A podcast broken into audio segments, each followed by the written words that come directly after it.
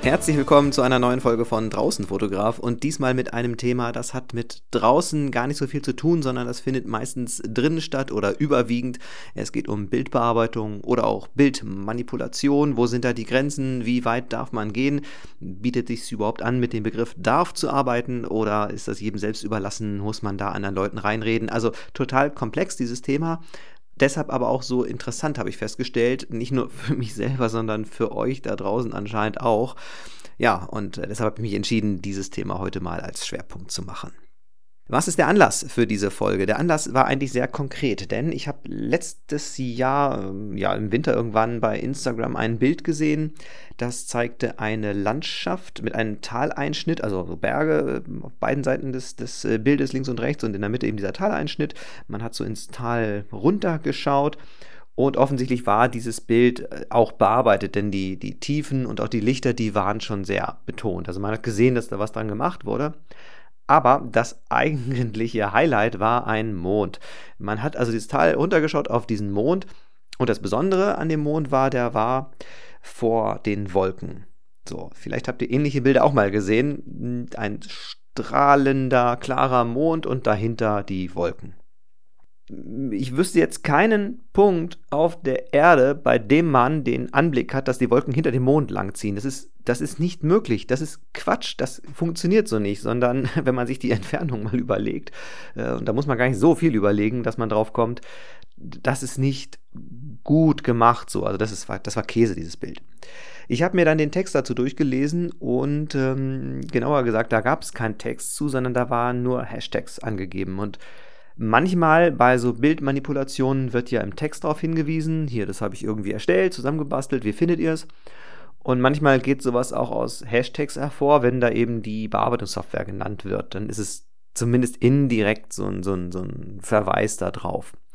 Das war aber irgendwie auch nicht der Fall und dann hatte das Bild eine ganze Menge Kommentare. Ich weiß nicht mehr wie viel, ich weiß auch nicht mehr wie viele Likes, aber es war irgendwie ein ziemlich großes Profil, äh, hatte deshalb eine große Reichweite irgendwie auch und entsprechend viele Likes. Und aus diesen Likes ging hervor, ja, eigentlich gingen zwei Sachen hervor. Äh, es gab dort Leute, die sich wirklich drüber lustig gemacht haben und auch geschrieben haben, dass äh, da passt was überhaupt gar nicht. Es gab aber auch andere, die geschrieben haben, so sinngemäß, wow, toller Moment, super. Und da ging mir durch den Kopf, was wird hier eigentlich betrieben? Also man hat hier ein Bild erstellt, das es so nicht geben kann. So hat die Situation nicht stattgefunden. Auf der anderen Seite sind offensichtlich Leute dabei, die das glauben, wenn man schreibt, das ist ja ein toller Moment. Und das hat mich sehr beschäftigt, da habe ich wirklich oft drüber nachgedacht und hatte dann auch schon äh, kurze Zeit später, ein paar Tage später nach diesem Bild, ähm, so die Idee, ich möchte ja mal einen Podcast machen. Die Idee hatte ich damals schon und eine Folge soll irgendwann um dieses Thema Bildbearbeitung gehen. Und ja, heute ist es dann soweit. So, und weil mich dieses Thema insgesamt nicht losgelassen hat, war mir auch ziemlich schnell klar, oder ich hatte schnell die Idee, dass ich ein weiteres Bild dazu auch erstellen möchte. Nicht so offensichtlich daneben, aber ich möchte gern ein Bild zusammenbasteln, also so wirklich verfälschen, dass man auch schon von Manipulation sprechen kann. Und das sollte eben der Gesprächsanlass sein. Die Idee hatte ich da im Winter schon. Ein Bild dazu habe ich, ja, ich glaube, im Februar fotografiert. Das war ein kleiner Baumstamm, so ein Abschnitt, der an einer Talsperre im Harz lag, an der innerste Talsperre. Ja, und den habe ich in einer Langzeitbelichtung aufgenommen, sodass das Wasser ziemlich weich wurde. Und dann habe ich später am Rechner den Himmel dahinter ausgetauscht, also den Tageshimmel weggenommen und einen Sternenhimmel äh, eingebaut. Ähm, ich sage zu der Software nachher noch ein bisschen was. Und dann habe ich einfach ganz schnell diese Farben nochmal angepasst für den Rest des Bildes. Das wurde mir auch schon von der Software so vorgeschlagen. Ja, und ähm, der, die Idee dahinter war, es sollte jetzt kein perfektes Bild sein, weil das sich jetzt ja sowieso grundsätzlich von den Bildern auf meinem Profil echt unterscheiden wird, ähm, sondern es sollte nur ein Gesprächsanlass sein.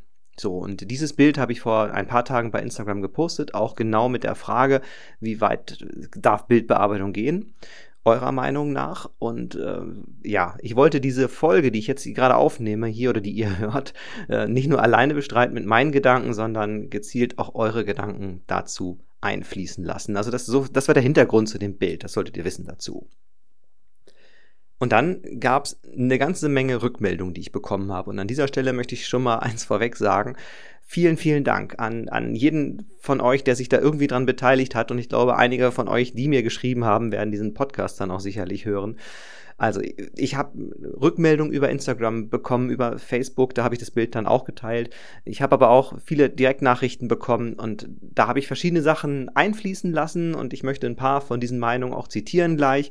Das können längst nicht alle sein, es waren zu viele und ich habe manchmal auch so ein bisschen ja dann ausgewählt, was passt so in so eine Nische, die ich gerade noch nicht erwähnt habe. Also, wer jetzt nicht erwähnt wurde, bitte nicht böse sein, sondern ich habe mich über alle Rückmeldungen gefreut. Es ist wirklich für mich total umwerfend gewesen, was da an Resonanz kam. So, das einmal vorweg. Ja, und die Rückmeldungen, die ich von euch bekommen habe, die waren tatsächlich so über die ganze Bandbreite verteilt. Also es waren Meinungen dabei, lieber nichts machen oder kaum was machen, äh, bis hin zu, das ist äh, völlig frei das war auch zu erwarten, ne? denn auch die, die Bilder, äh, die man bei Instagram sieht oder bei ähnlichen Plattformen, decken ja diese Bandbreite ab. Ja, und letztlich äh, sind die Menschen auch ja total verschieden und die Geschmäcker, das ist ja völlig auch in Ordnung so. Ich habe so zwei Meinungen gerade mal am Anfang herausgesucht, um euch die Bandbreite nochmal so ein bisschen ähm, zu verdeutlichen. Da gab es einerseits äh, so die Meinung, die mir zum Beispiel Lara geschrieben hat. Lara hat gesagt, ähm, das sollte nach Möglichkeit nicht verändert werden, denn die echte Natur ist tatsächlich viel schöner. Und dann habe ich aber auch so Meinungen bekommen wie von Carina zum Beispiel, die geschrieben hat, künstlerische Freiheit. Da gibt es meiner Meinung nach kein zu viel, zu wenig, das muss so, das muss so oder das geht gar nicht. Fotografie und auch die Bildbearbeitung eröffnen einem tausende Möglichkeiten und das allein ist so faszinierend. Ja, ihr merkt schon, zwischen diesen beiden Meinungen liegt eine ziemlich große Bandbreite und dazwischen sicherlich auch diverse Abstufungen. Und deshalb möchte ich euch nochmal zwei weitere Feedbacks gerade ähm, ja, wiedergeben, die auch sehr, sehr schnell kamen als Reaktion. Einmal schreibt Dennis, ich bin ein großer Fan von Bearbeitung und auch das Composing zweier Bilder finde ich okay. Für mich ist am Ende nur wichtig, dass ich diese zwei Bilder an einem und demselben Ort mache. Es braucht man zwar manchmal etwas Zeit, äh, Planung und Geduld, aber am Ende ist es dennoch ein eigenes Bild und kein ja, Effekt einer Software. Er hat den Namen auch genannt, da gehe ich noch später im Verlauf dieser Folge einmal drauf ein. Ja, kann ich verstehen. Und äh, wer auch schnell reagiert hat, das war Sarah. Die hat geschrieben, naja, für meinen Geschmack sollte es noch realistisch wirken oder eben als Bildmanipulation offengelegt werden. Man kann schon noch was aus Fotos rausholen, indem man zum Beispiel den Kontrast verändert, die Farben, die Schärfe, sodass das Bild schöner wird, schöner in Anführungsstrichen. Aber das reicht mir dann, so als Laie gesprochen, alles andere ist mir zu viel Fake. Also auch zwischen diesen beiden Meinungen ist ja auch nochmal eine Abstufung da.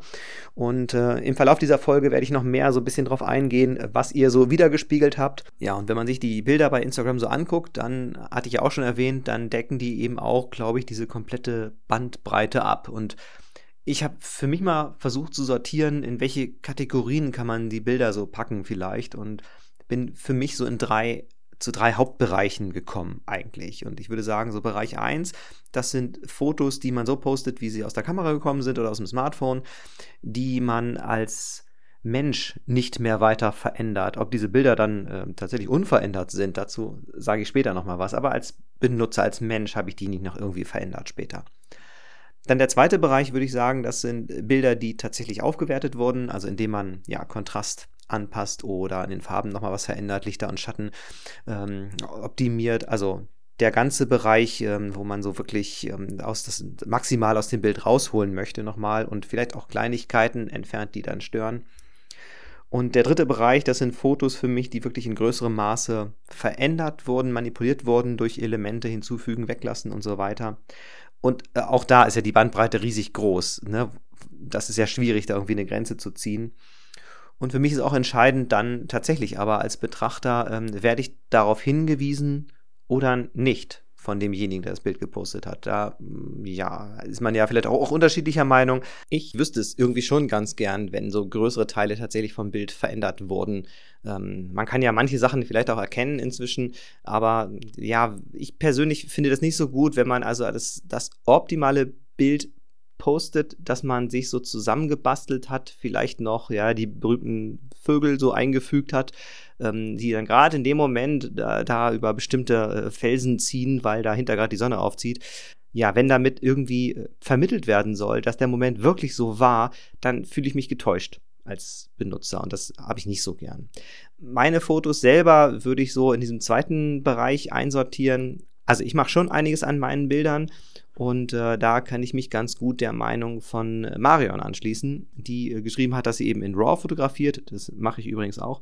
Und äh, da gehört die Bearbeitung eben dazu und für sie auch, dass man störende Elemente wegstempelt. Bildmanipulation lehne ich ab, schreibt sie. Und äh, ich habe aber meine Freude daran, wenn bei einem Foto alles passt und diese Freude würde verloren gehen. Ja, wenn man natürlich selber irgendwie das hinterher sich so manipuliert, dass es dann in Ordnung ist. Aber sie schreibt auch, sie findet es spannend zu sehen, was da so technisch möglich ist.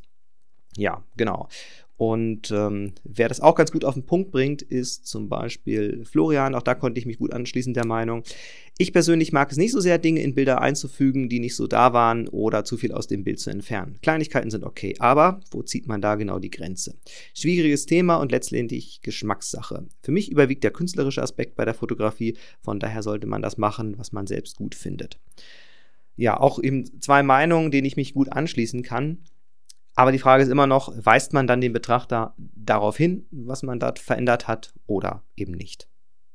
Einer, der auch eine ganz klare Meinung hat zum Thema darauf hinweisen, ist zum Beispiel Mirko, der mir geschrieben hat, habe auch viel Composing betrieben, aber würde das auf jeden Fall, so wie du auch, darauf hinweisen. In meinem Insta-Profil darf es aber reine Fotografie sein hat noch dazu geschrieben, mit Ausnahme seines Profilbildes, okay, das ist aber auch offensichtlich, dass das irgendwie ähm, ja, ein Composing ist. Also für alle, die damit nichts anfangen können, Composing ist also ein zusammengestelltes Bild aus mehreren Elementen, die ursprünglich nicht so da waren, sondern man hat das mit Hilfe einer Bildbearbeitungssoftware eben zusammengestellt. Ich habe ja gerade gesagt, ähm, ich verändere auch einiges an meinen Bildern. Also ich versuche diese Bilder zu optimieren, weil ich eben auch in RAW fotografiere. Zu diesem Format sage ich gleich nochmal was. Und ähm, dazu hat mir auch die Janine geschrieben, ich bin zwar eher ein Fan von reiner Fotografie, aber trotzdem geht es nicht ohne Bearbeitung. Gerade bei schwierigen Lichtsituationen benötigt man dann doch etwas mehr an Bearbeitung, HDR oder Composing. Solange alle verwendeten Bildbestandteile von dir selbst aufgenommen wurden, ist es für mich dann trotzdem noch Fotografie. Das andere ist zwar auch Kunst und zeugt von viel Kreativität, hat aber für mich dann nichts mehr mit Fotografie zu tun. Genau, das ist dann praktisch so, es schlägt dann die Brücke zu, zu dieser Bildmanipulation wirklich. Und äh, das klingt irgendwie so, so schlecht, ne, weil Manipulation ja irgendwie so eine, so eine negative Konnotation hat. Aber ich finde, wie Janine es formuliert hat, trifft es es ganz gut. Also das andere geht dann tatsächlich so in die künstlerische Richtung. Aber da beziehe ich mich wieder auf Mirko, dann finde ich, musste man noch irgendwie darauf hinweisen. Denn sonst, ja, finde ich es trotzdem irgendwie schwierig an dieser Stelle vielleicht an diejenigen unter euch, die sich ähm, ja damit nicht ganz so gut auskennen. Also wenn ich jetzt von RAW rede, RAW ist ein Dateiformat und man sagt heute auch oft dazu so ein digitales Negativ. Ähm, das RAW-Format hat sehr viele Bildinformationen. Es hat also einen hohen Dynamikumfang gespeichert, dieses, dieses Bildformat. Nämlich praktisch alles, was an Licht äh, in die Kamera reinkommt, auf den Sensor kommt, wird diese ganze Bandbreite abgespeichert, ohne dass irgendwie die Kamera das selber interpretiert, was das für Daten sind. So, und das ist ein ganz wichtiger Schritt. Denn viele Kameras oder viele normale ja, Benutzer, Fotografen, zumindest Hobbyfotografen, fotografieren ja auch in äh, JPEG. JPEG ist ein komprimiertes Dateiformat, braucht also längst nicht so viel Platz und über JPEG ist schon eine Entwicklungsstufe hinweggelaufen. Das heißt, entweder die Kamera oder das Smartphone oder so hat ja schon intern eine Software, die das Ganze interpretieren soll, was man dann da sieht. Und je nach Lichtsituation draußen entscheidet dann diese Software irgendwie, welche Farbe ist äh, wie darzustellen. Also offensichtlich, das Blau sieht jetzt so aus, weil die und die Lichtmessungen das ergeben haben. Ähm, das heißt aber, das, was dort programmiert wurde an, an Software-Hintergrund, entscheidet schon, wie dieses Bild aussieht, wie die Farben aussehen, ähm, ja, und welchen Charakter dieses Bild vermittelt. Das heißt nicht, dass es ja dann unbearbeitet ist, sondern eben, es ist nur ein kleiner technischer Schritt vorweggeschaltet. Klar, die sind alle so programmiert, dass es nach Möglichkeit die Realität abbilden soll. Und das sieht man ja auch. Aber ich glaube, solche Beispiele hat jeder vor Augen, wenn man ein Bild irgendwie mit dem Smartphone macht, dass man sich entweder denkt, ja, das sieht genauso aus von den Farben, oder man ist völlig überrascht und sagt, wow, es sieht sogar noch besser aus als in Wirklichkeit. Oder man ist enttäuscht und sagt, was ist das denn? Die Kamera kriegt das hier gar nicht so wiedergegeben, wie es wirklich aussieht ja, also auch da hat schon eine Entwicklung stattgefunden, aber das hatte ich ganz am Anfang gesagt, so wie es aus der Kamera kommt, da hat dann vielleicht kein Mensch mehr so aktiv hinterher nochmal eingegriffen. Aber also von rein unbearbeitet kann man dann meiner Meinung nach auch nicht sprechen.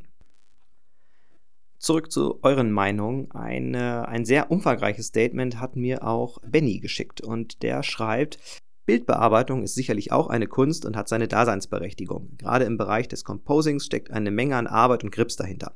Szenarien, bei denen nachträglich eine Lichtstimmung geändert bzw. hinzugefügt wurde, bedarf vieler Gedanken, wo entstehen Schatten und so weiter.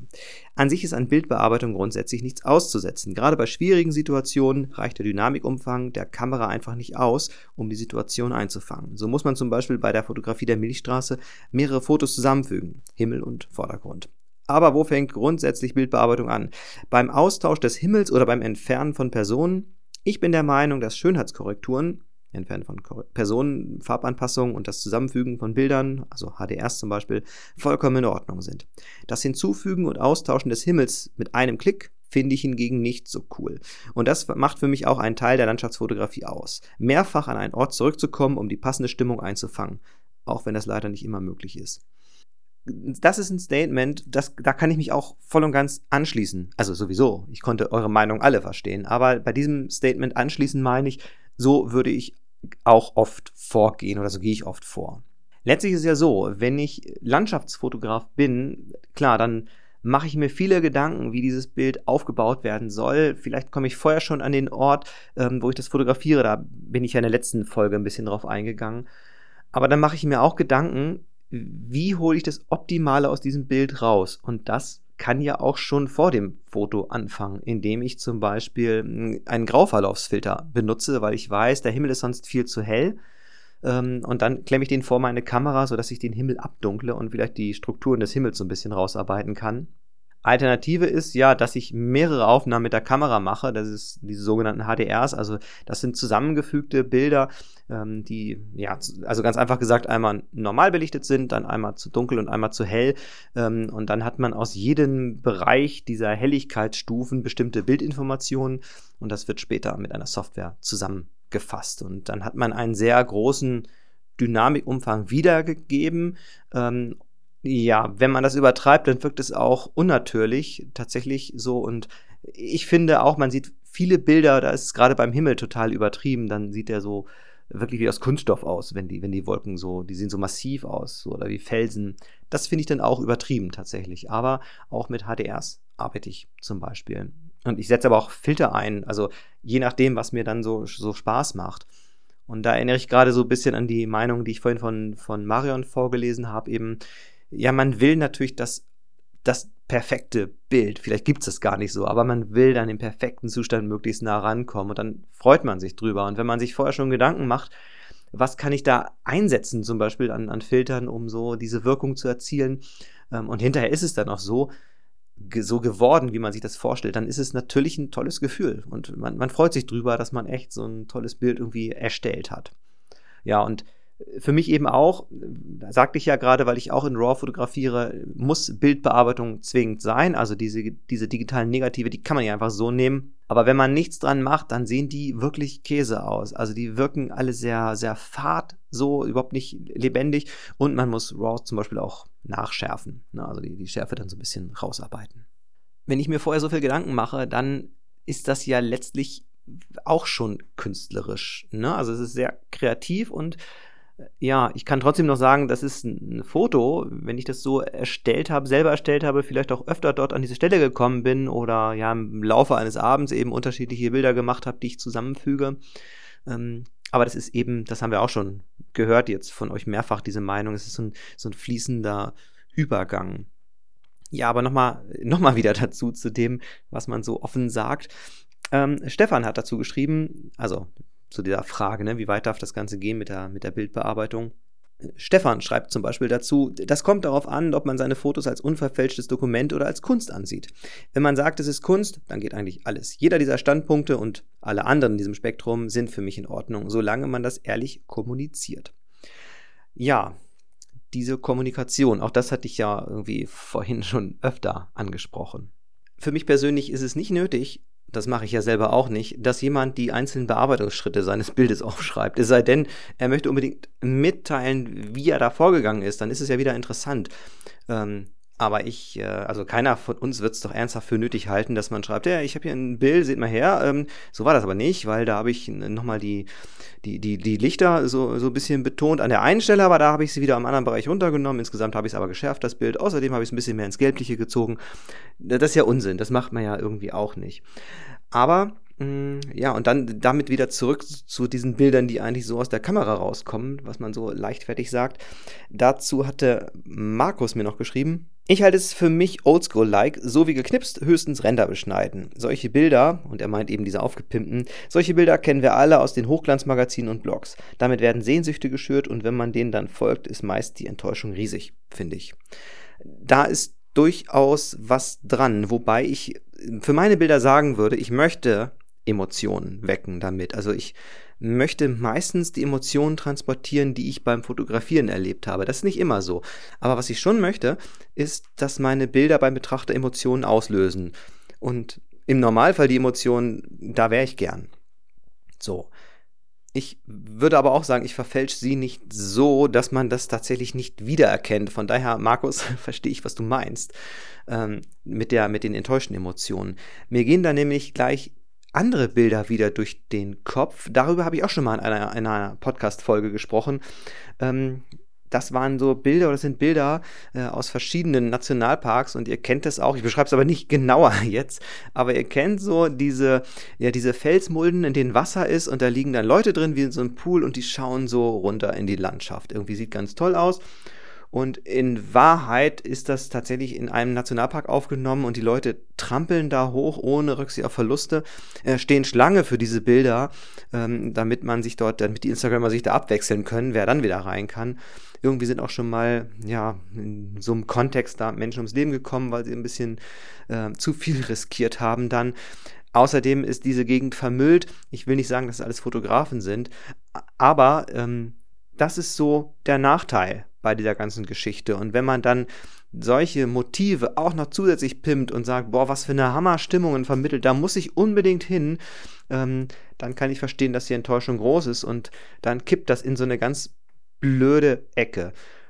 Und das möchte ich mit meinen Fotos auf gar keinen Fall irgendwie. Deshalb, ähm, für mich zum Beispiel habe ich auch entschieden, ich poste nicht Fotos bei uns aus dem Nationalpark Harz ähm, aus irgendwelchen geschützten Regionen, wo ich ja sowieso nicht einfach von den Wegen runterlaufen darf. Ähm, und ich möchte auch keinen dort irgendwie hinführen, obwohl ich vielleicht solche Ecken kenne. Aber ich gehe da selbst nicht hin und ich würde erst recht das Ganze nicht fotografieren mit Ortsangabe, sondern ich bin schon immer drauf ab, dass man die Bilder, die man dort postet, also zu diesen Bildern auch die Informationen gibt, ja, was man da an Schönheit erleben kann und dass diese Schönheit auch schützenswert ist und nicht irgendwie aufs Spiel gesetzt werden sollte. Bei diesem ganzen Thema der Bildbearbeitung gibt es kein richtig und falsch. Das war mir vorher auch schon klar und darauf wollte ich auch nicht hinaus mit diesem Post oder auch nicht mit dieser Folge. Aber ich habe, wie gesagt, eine Menge drüber nachgedacht, wo so meine Grenzen sind und mich hat einfach interessiert, wo eure Grenzen sind und wie ihr vorgeht. Und das war für mich eine super interessante Erfahrung, eure ganzen Rückmeldungen zu bekommen. Und ähm, ja, zwei, die mir auch noch so im Kopf geblieben sind. Nein, also ganz im Kopf stimmt nicht, ich habe es schon aufgeschrieben, aber ähm, ja, die es einfach auch nochmal zusammenfassen, ist äh, ganz einfach einmal von Michael, der geschrieben hat, ja, künstlerische Freiheit ist unantastbar aber ähm, Composing würde er erwähnen und normale Bildbearbeitung nicht. Das hatte ich ja vorhin auch schon gesagt. Ähm, das, dem würde ich mich auch so anschließen. Und letztlich fasst es Jens nochmal zusammen. Ist Geschmackssache. Jeder, wie er mag. Ja, das stimmt allerdings. Bei manchen Meinungen von euch ist schon ein bisschen äh, angeklungen auch, ähm, um welche Software es sich denn da wohl handelt. So, und jetzt möchte ich einen Punkt sagen, äh, das kann man durchaus als Werbung verstehen, wobei mh, hm, ich jetzt eine Mischung mache aus Erfahrungsbericht, also Software, die ich nutze, werde auch gleich dann die Namen sagen, deshalb diese etwas komische Ankündigung. Ähm, ja, und ich nutze verschiedene Bildbearbeitungsprogramme. Das hat vielleicht der eine oder von, andere von euch auf meiner Homepage auch gesehen schon mal. Also ich nutze einerseits ähm, die Adobe-Produkte, also ich arbeite mit Lightroom und aber auch mit Photoshop. Und ich nutze tatsächlich auch Luminar. Ähm, und es gibt für beide äh, Softwarepakete irgendwie so Vor- und Nachteile und dazu will ich vielleicht nochmal kurz was sagen und erkläre dann auch, warum das vielleicht Werbung sein könnte. Ähm, ich arbeite eine ganze Menge mit Adobe eben. Also mein normaler Workflow ist so, ähm, dass ich diese Fotos in Lightroom aufbereite und wenn ich dann aber noch mehr Zeit habe, noch mehr Interesse, noch mehr rausholen will oder nochmal irgendwie, ja, was optimieren will, was ich mit, mit Lightroom so nicht kann oder ja, einfach was ich mir so angewöhnt habe, dann nehme ich Photoshop noch dazu. Viele mögen diese Kombination ja nicht, weil Adobe diese Produkte nur noch im Abo-Modell anbietet. Ähm, das heißt, man kann die nicht einmal kaufen und hat die dann immer auf seinem Rechner irgendwie, sondern man zahlt eine monatliche Gebühr. Ich persönlich habe überhaupt kein Problem damit, weil ich diese Produkte durchaus zu schätzen weiß. Die laufen bei mir zumindest sehr, sehr stabil und auch äh, sehr schnell. Ähm, und von daher habe ich da, ja, ich habe diesen Kauf oder dieses Abo-Modell nie bereut tatsächlich. Ich bin aber seit einiger Zeit auch dazu übergegangen, auch Luminar zu benutzen.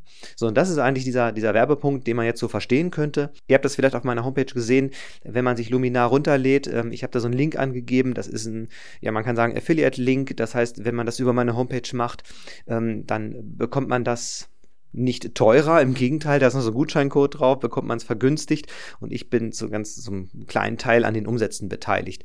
Ähm, ich möchte mit dieser Podcast-Folge aber nicht sagen, ähm, äh, macht das jetzt mal alle, sondern ich will es nur erwähnt haben und jetzt erklären, warum ich auch Luminar manchmal benutze. Luminar ist diese Software, von der die Rede war, wenn es darum geht, irgendwie diesen Himmel auszutauschen. Damit habe ich auch diesen, diesen Sternenhimmel bei meinem Ausgangsbild ganz am Anfang da eingefügt. Ja, man kann solche wirklich massiven Bildmanipulationen damit machen. Und das persönlich lehne ich auch ab. Das, das macht mir keinen Spaß. Ich finde es erstaunlich, was diese Software kann tatsächlich, aber ich würde es im Ernstfall so nicht nutzen, denn wie gesagt, dieses Bild mit diesem Sternhimmel war ja eher, um euch so ein bisschen zu locken. Aber ich benutze Luminar, wenn es tatsächlich in der Bearbeitung bei mir mal schnell gehen soll. Denn Luminar arbeitet ganz anders als ähm, ja, Lightroom zum Beispiel, obwohl die Regler ähnlich sind. Aber es sind verschiedene ja, Komponenten programmiert worden mit so einer Art künstlichen Intelligenz. Das heißt, dieses Bild kann schon sehr genau analysiert werden ähm, und dann automatisch auf einen Klick verschiedene Verbesserungen vorgenommen werden. Und durchaus auch Verbesserungen, von denen ich sagen würde, das sieht gut aus. Also ich passe es trotzdem nach meinen Wünschen noch ein bisschen an aber das sind keine Verbesserungen, von denen ich sage, ähm, das kann man so gar nicht machen. Das ist ja furchtbar. Nö, also das spart tatsächlich Zeit an mancher Stelle. Ich kenne aber auch die Meinung von Leuten, die sagen, boah, wie kannst du denn damit arbeiten? Das ist ja nur furchtbar.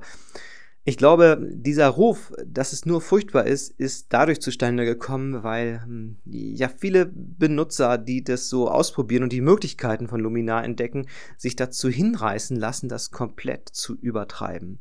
Und Luminar hat eben ja so, so standardmäßig jetzt mit ausgeliefert, äh, dass man ja Himmelskörper mit einfügen kann und eben diese Himmel austauschen kann oder diese berühmten Vögel oder Vogelschwärme, nein, richtige Schwärme sind es nicht, aber es sind so verschiedene, es ist eine Gruppe von Vögeln, die man immer wieder sieht und eingeblendet sieht, auch in dem perfekten Moment, wo sich jeder fragt, boah, das hat aber gut abgepasst. Ja, hat er vielleicht, aber äh, vielfach sind es die Luminarvögel, die eingeblendet wurden.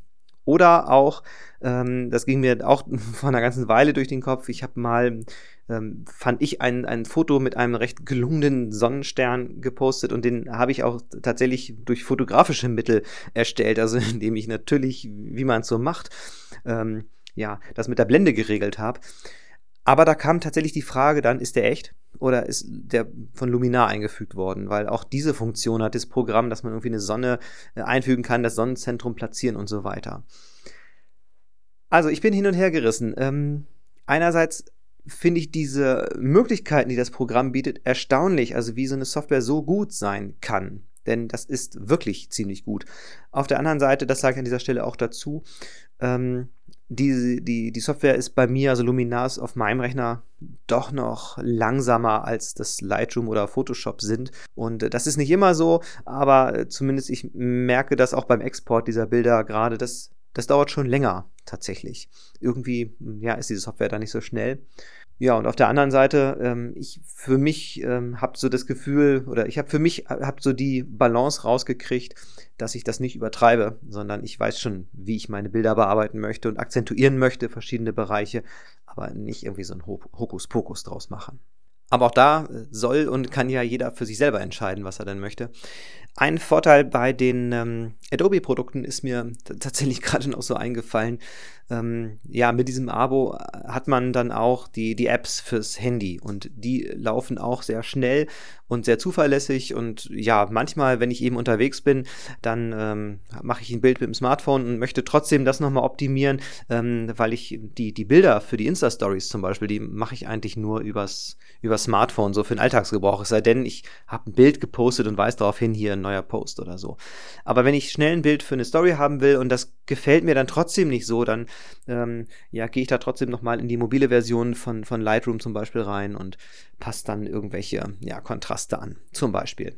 Also diese Möglichkeiten gibt es auch und die weiß ich auch sehr zu schätzen. Ja, aber gerade dieser Bereich Apps, das ist ja nochmal ein Riesenbereich, den man eigentlich besprechen könnte. Ähm, also alleine, wie bereitet man seine Posts auf und vor und hm, dass die auch einigermaßen ähnlich sind und gerade für die Stories, äh, welche Möglichkeit hat man da noch über weitere Apps und nicht nur über die Instagram äh, eigenen Möglichkeiten, über die Bordmittel sozusagen. Also ein weiterer spannender Bereich, aber zu technisch soll das jetzt irgendwie auch nicht alles werden. Ich hoffe, dass ich bei meinem Zitieren keinen von euch wirklich vergessen habe. Es gab auch noch viele weitere Meinungen. Ich habe jetzt nicht jeden ähm, gefragt, darf ich das zitieren? Und die, die ich jetzt irgendwie nicht gefragt habe oder wo mir das vor der Aufnahme jetzt zu kurzfristig wurde, die habe ich jetzt auch nicht wiedergegeben. Seht's mir nach oder seid nicht böse, bitte.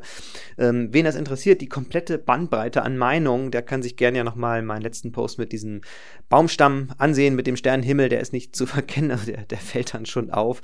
Und da stehen natürlich alle Kommentare Kommentare ähm, soweit nochmal drunter oder fast alle. Zumindest die persönlichen Nachrichten, die mir geschickt wurden.